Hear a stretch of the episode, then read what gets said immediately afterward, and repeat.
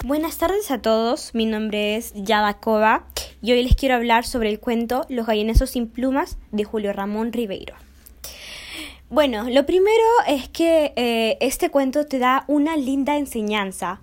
Es un hermoso cuento, eh, realmente muy motivador y muy em, triste, digamos, porque esto se trata de dos niños pobres que han sido maltratados por su abuelo.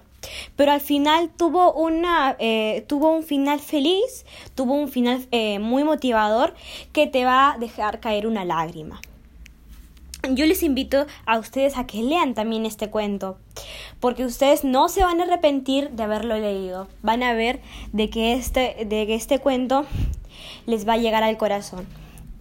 Además de que eh, este cuento eh, me ha dado una mejor visión de este mundo.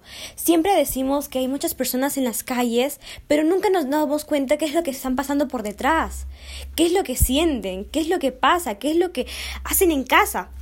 Y pues este, este cuento nos da una referencia de qué es lo que pasa detrás de esto.